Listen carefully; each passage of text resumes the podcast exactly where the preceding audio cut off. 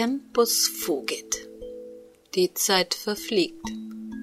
Und so sind wir jetzt tatsächlich schon bei der vorletzten Folge unseres Krimis angelangt. Und dann, unmittelbar im Anschluss an Vaterliebe, werden wir den Krimi Bittersüß von Henrietta Pazzo wiederholen und dann auch im Archiv auf Sendung lassen. Wir haben inzwischen eine Möglichkeit gefunden, diesen immensen Traffic, der uns anfangs überrollt hat, kostengünstig abzuwickeln. Also, für alle, die Bittersüß verpasst haben oder denen noch einige Folgen fehlten, am Donnerstag, den 26. November, starten wir mit der ersten Folge der Wiederholung von Bittersüß.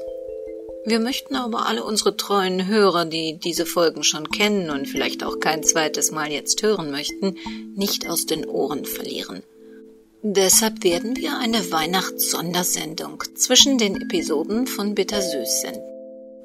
Ab dem vierten Advent, das ist der 20. Dezember, 0 Uhr. Ausnahmsweise mal kein Donnerstag, sondern ein Sonntag. Können Sie unsere Weihnachtswichtelsendung herunterladen. In dieser Sondersendung werden wir Ihnen aktuelle Krimi-Hörbücher vorstellen und Ihnen auch ein paar Ausschnitte daraus zu hören geben.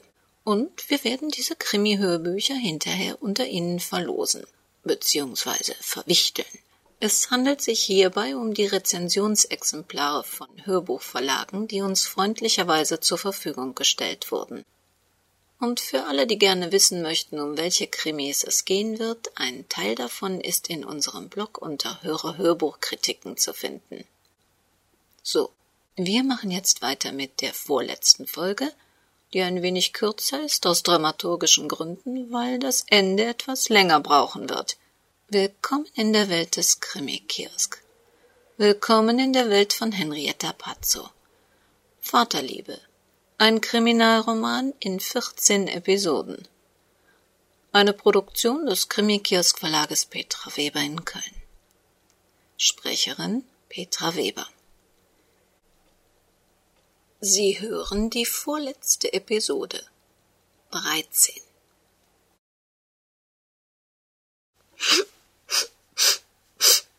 Bruno schneuzte sich die frierende Nase. Wenn er gewusst hätte, wohin Jan ihn mitnehmen wollte, hätte er ihm erklärt, dass das ein sinnloses Unterfangen um diese Uhrzeit mitten im Winter war. Die meisten Menschen fürchten sich schon am helllichten Tag ihre lieben Verstorbenen auf dem Friedhof zu besuchen. Sobald es dunkel ist, erschrickt man hier bei dem kleinsten Geräusch. Jeder will solche Orte bei guten Sichtverhältnissen verlassen. Deshalb sind die Öffnungszeiten im Winter an Tages- bzw. Lichtzeiten angepasst. Ab zehn Uhr lassen die uns wieder herein. Ach, wir hätten ausreichend Zeit für ein opulentes Frühstück gehabt. Jan sah betreten zu Boden. Ich wusste selbst nicht, dass ich hier vorbeifahren würde. Mein Unterricht fängt erst zur vierten Stunde an und ich wollte dir als neutralen Beobachter eigentlich etwas ganz anderes zeigen. Es ist albern. Aber ich dachte, wenn ich zuerst am Grab meines Vaters vorbeigehen würde, fiele es mir vielleicht leichter, eine richtige Entscheidung zu treffen. Bruno wuchtete seinen schweren Körper wieder auf den Beifahrersitz von Jans Auto. Bei dem Versuch, den Gurt um seinen voluminösen Bauch zu schlingen, fluchte er leise vor sich hin. Warum machen Sie diese Dinger nur so für Pygmäen? Na, verrätst du mir, was dein Vater, der, soweit ich weiß, seit Ewigkeiten schon hier liegt, mit deinen Entscheidungen von heute zu tun hat? Der Motor lief leise und blies warme Luft in den Innenraum. Jan atmete tief durch.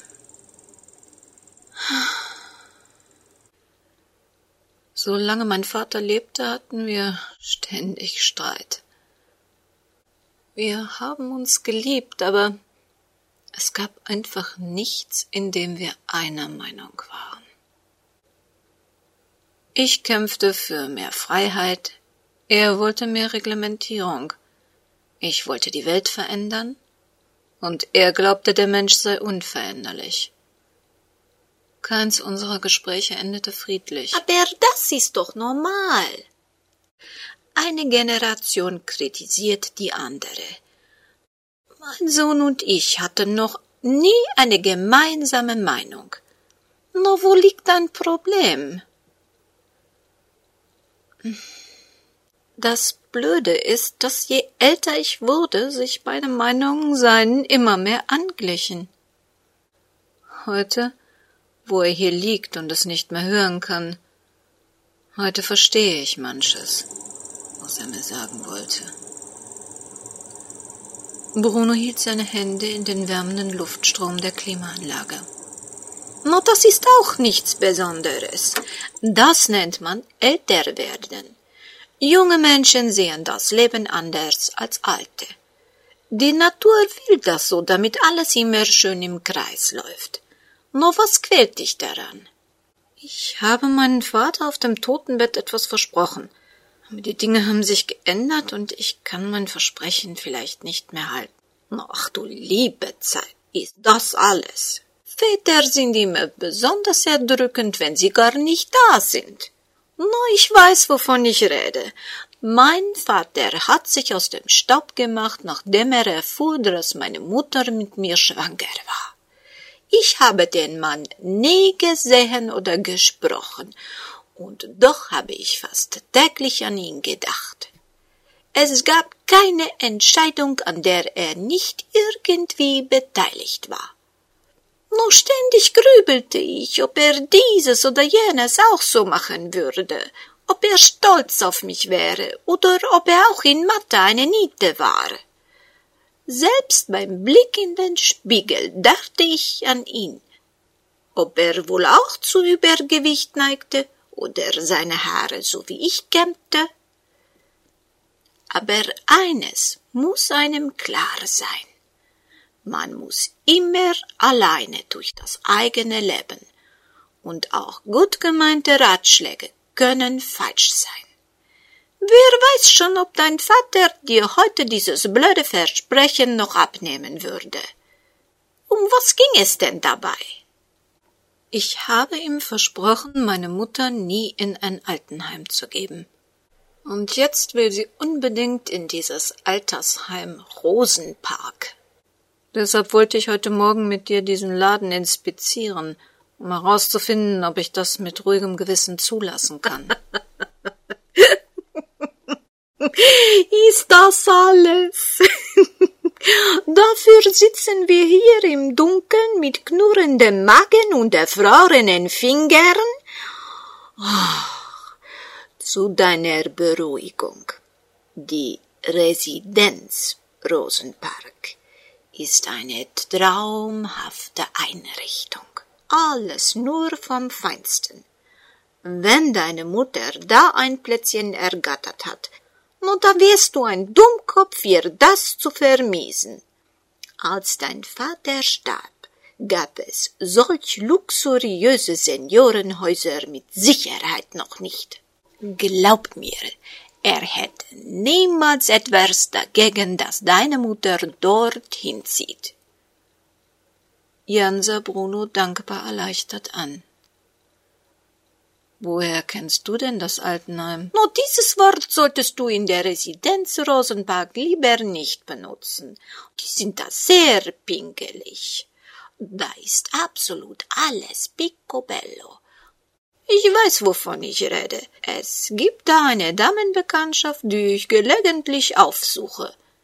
Man darf dort übrigens auch Haustiere halten.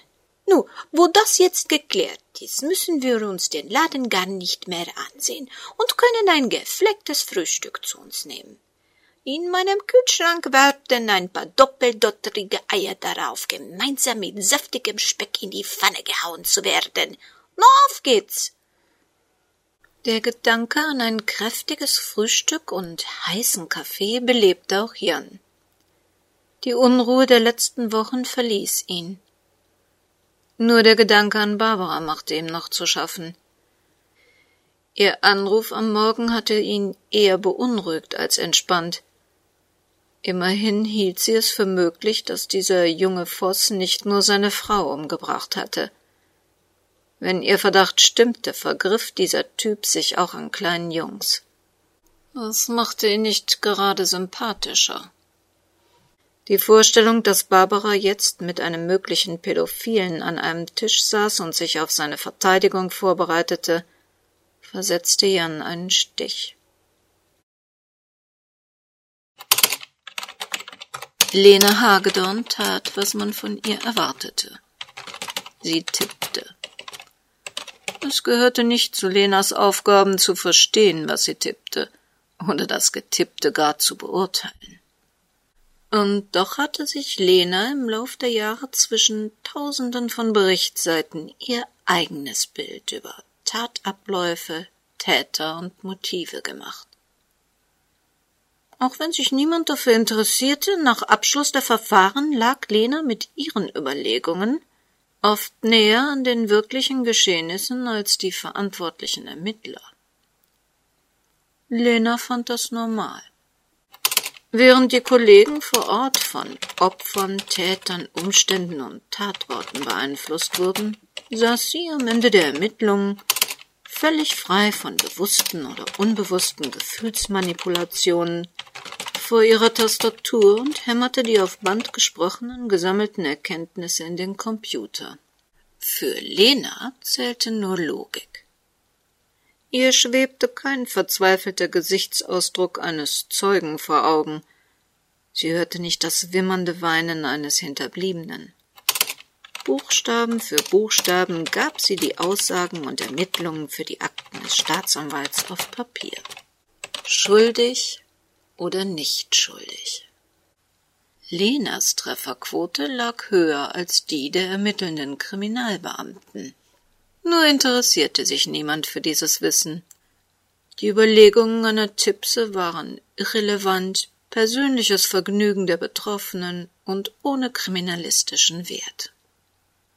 Und so interessierte es auch niemanden, dass Lena Hagedorn Sebastian Voss nicht für den Mörder von Verena Voss hielt. Natürlich gab es da die Berichte der Spurensicherung vom Tatort. Das Ehepaar Voss schlief in getrennten Schlafzimmern. Die Beamten glaubten sogar Hinweise auf eine getrennte Lebensführung gefunden zu haben. Na und Menschen, die sich aus dem Weg gehen, haben weniger Möglichkeiten, sich bis aufs Blut zu nerven. Ist doch kein Grund, auf ein Motiv zu schließen. Befragungen bei den Nachbarn bestärkten die Ermittler in dem Gefühl, dass es mit der Ehe nicht zum Besten stand. Verena Voss war seit ihrer Hochzeit mit zahllosen Liebhabern gesehen worden. Zurzeit gehörten ein Tennislehrer und ein Physiotherapeut wohlgemerkt gleichzeitig dazu. Hier schlossen die verantwortlichen Polizisten knallhart auf ein Motiv. Ach, typisch Männer. Natürlich musste ein gehörnter Ehemann als leidenschaftlicher Verdächtiger herhalten. Aber wenn die beiden eine getrennte Lebensführung durchzogen und Verena ihren Mann schon seit dreizehn Jahren betrog, Warum sollte ihn das ausgerechnet jetzt gestört haben? Im Haus gab es keine Spuren von Fremdeinwirkung. Niemand war eingebrochen oder hatte sich mit Gewalt Zutritt verschafft. Ergo musste für die Kommissare vor Ort ein im Haus lebender Familienangehöriger der Mörder sein.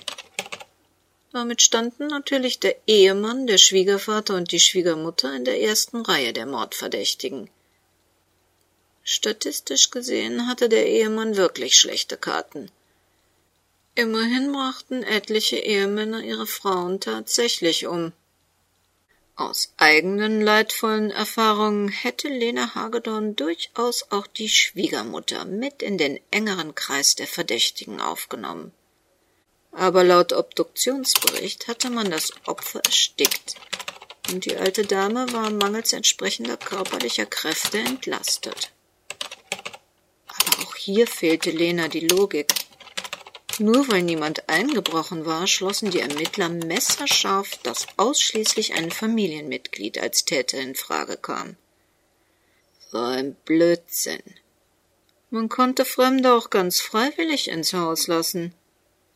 Im schlimmsten Fall hatte das Opfer den Mörder selbst hereingelassen. Vielleicht war der Täter zu einem Schäferstündchen oder einem Liebesgeplänkel eingeladen worden. Die Ermittler schlossen diese Möglichkeit völlig aus, weil sie weder fremde Fingerabdrücke noch Spermaspuren im und um das Bett herum entdecken konnten. Ach, lebensfremde Burschen. Möglicherweise hatte der aufgeregte Liebhaber nichts außer dem Objekt seiner Begierde angefasst. Keine der Türklinken, weil ihm geöffnet wurde und keine herumstehenden Gegenstände, weil seine Hände nur nach dem Fleisch seiner Angebeteten gierten. Und wie das Leben so spielt. Im entscheidenden Moment funktionierte sein Körper vielleicht nicht so perfekt wie geplant. Das spätere Opfer lacht, macht sich über ihn lustig, er nimmt ein herumliegendes Kissen und kein Sperma, keine Fingerabdrücke, beim Verlassen der Wohnung war er dann natürlich besonders vorsichtig und hat bewusst keine Spuren hinterlassen. Natürlich wusste Lena Hagedorn, dass es so nicht gewesen sein musste. Aber im Gegensatz zu dem verantwortlichen Beamten, der ihr den Bericht auf Band diktiert hatte, hielt sie es zumindest für eine von vielen Möglichkeiten. Auch diese dubiosen Gerüchte um den Ehemann machten auf Lena keinen Eindruck. Das soll mal was mit kleinen Jungs gewesen sein. Niemand sagte aber, was genau passiert war. Nur dumme Andeutungen. Keine Fakten. Die Lehrerin von Felix Voss, dem Sohn des Opfers, meinte im Nachhinein festgestellt zu haben, dass Felix die letzten Wochen immer verschlossener und eigenartig still gewesen sei. Fraglich, ob sie diese Aussage auch schon vor dem Mord zu Protokoll gegeben hätte. Außerdem wurde der Junior der Vossbau von seinen Nachbarn, Kollegen und Bekannten als merkwürdig, undurchsichtig und seltsam beschrieben. Ah, Lena Hagedorn konnte mindestens der Hälfte ihrer Kollegen im Kommissariat diese Beschreibungen zuordnen, und keiner von denen war deshalb unter Mordverdacht. Es stand keineswegs einwandfrei fest, dass ausschließlich Sebastian Voss seine Frau umgebracht haben konnte. Ein cleverer Verteidiger würde ihn blitzschnell wieder aus dem Gefängnis herausholen. Wenn die Kollegen nicht mehr Material herbeizauberten, würden sie vor Gericht kläglich scheitern.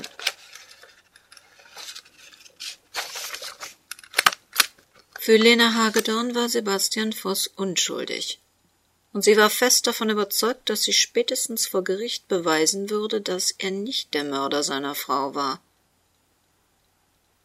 Bei allen Fakten und aller Erfahrung sagte ihr auch ihr Gefühl, dass es etwas Tatentscheidendes gab, von dem die Ermittler bisher keine Ahnung hatten.